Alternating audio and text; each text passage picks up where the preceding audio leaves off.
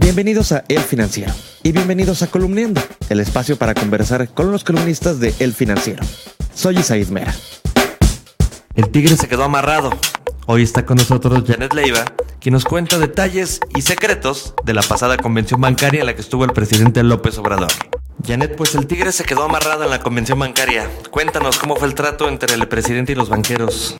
Pues sí, efectivamente todo parece indicar o que los banqueros lograron amarrar o domar al tigre o bien que se dio pues esta buena relación entre el presidente y la Asociación de Bancos de México en esta primera convención bancaria en donde pues ambos se conocieron ya bajo sus nuevas investiduras. El trato realmente fue más cordial de lo que todos esperaban. Las apuestas de varios de los directivos bancarios con los que platicamos antes de empezar la convención era de que esperaban muchos de ellos algún regaño o algún fuerte llamado pues para dar menores tasas de interés o algún otro tipo de eh, menores precios, pero al final de cuentas fue muy grata la sorpresa de que pues apostara y dijera el presidente que estaba a favor de la libre competencia y de que fuera el mercado el que regulara los precios de la banca, lo cual pues fue tomado muy positivo y por eso muchos comentaban que habían logrado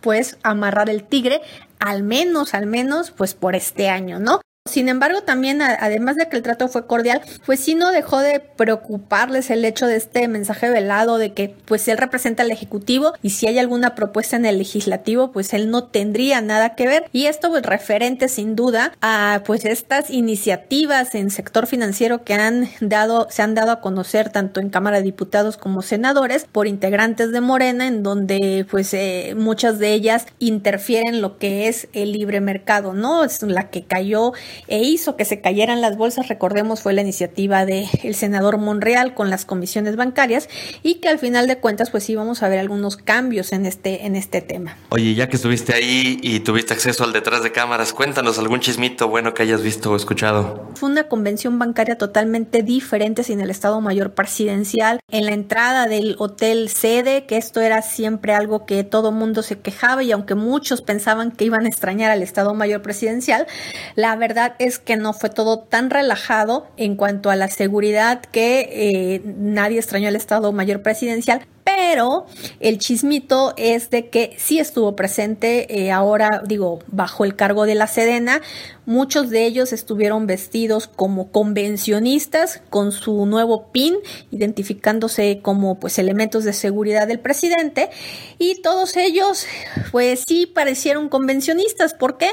Porque simplemente pues para camuflajearse entre los distintos directivos de la banca y distintos directivos que tienen empresas relacionadas al sector financiero, eran quienes traían las mayores bolsas y quienes participaban en los stands, en los diversos juegos interactivos que eh, se instalaron ahí dentro de la convención bancaria y quienes más pues regalitos se llevaron de los que generalmente se regalan a todos los convencionistas ya que estaban eh, interactuando como banqueros. Así que podemos decir que los elementos de seguridad del presidente Andrés Manuel López Obrador pues sí fueron unos excelentes banqueros en esta ocasión. Por último, en tu columna nos cuentas que el favorito fue el subsecretario de Hacienda, Arturo Herrera. ¿Por qué?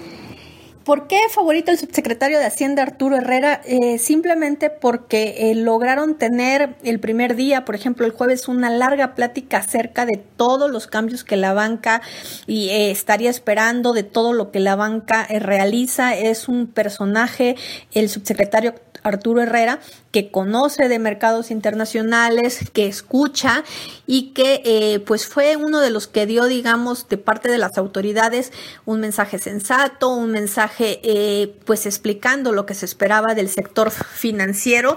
Realmente eh, también escuchó a, las, a los banqueros en sus diversas inquietudes y han logrado tener un muy buen puente de comunicación. Yo creo que esta relación va a fructificar mucho más en un futuro eh, entre Arturo Herrera y todo lo que es el sector financiero. La columna Moneda en el aire de Janet Leiva la puedes leer martes y jueves en las páginas de El Financiero y también en www.elfinanciero.com.mx.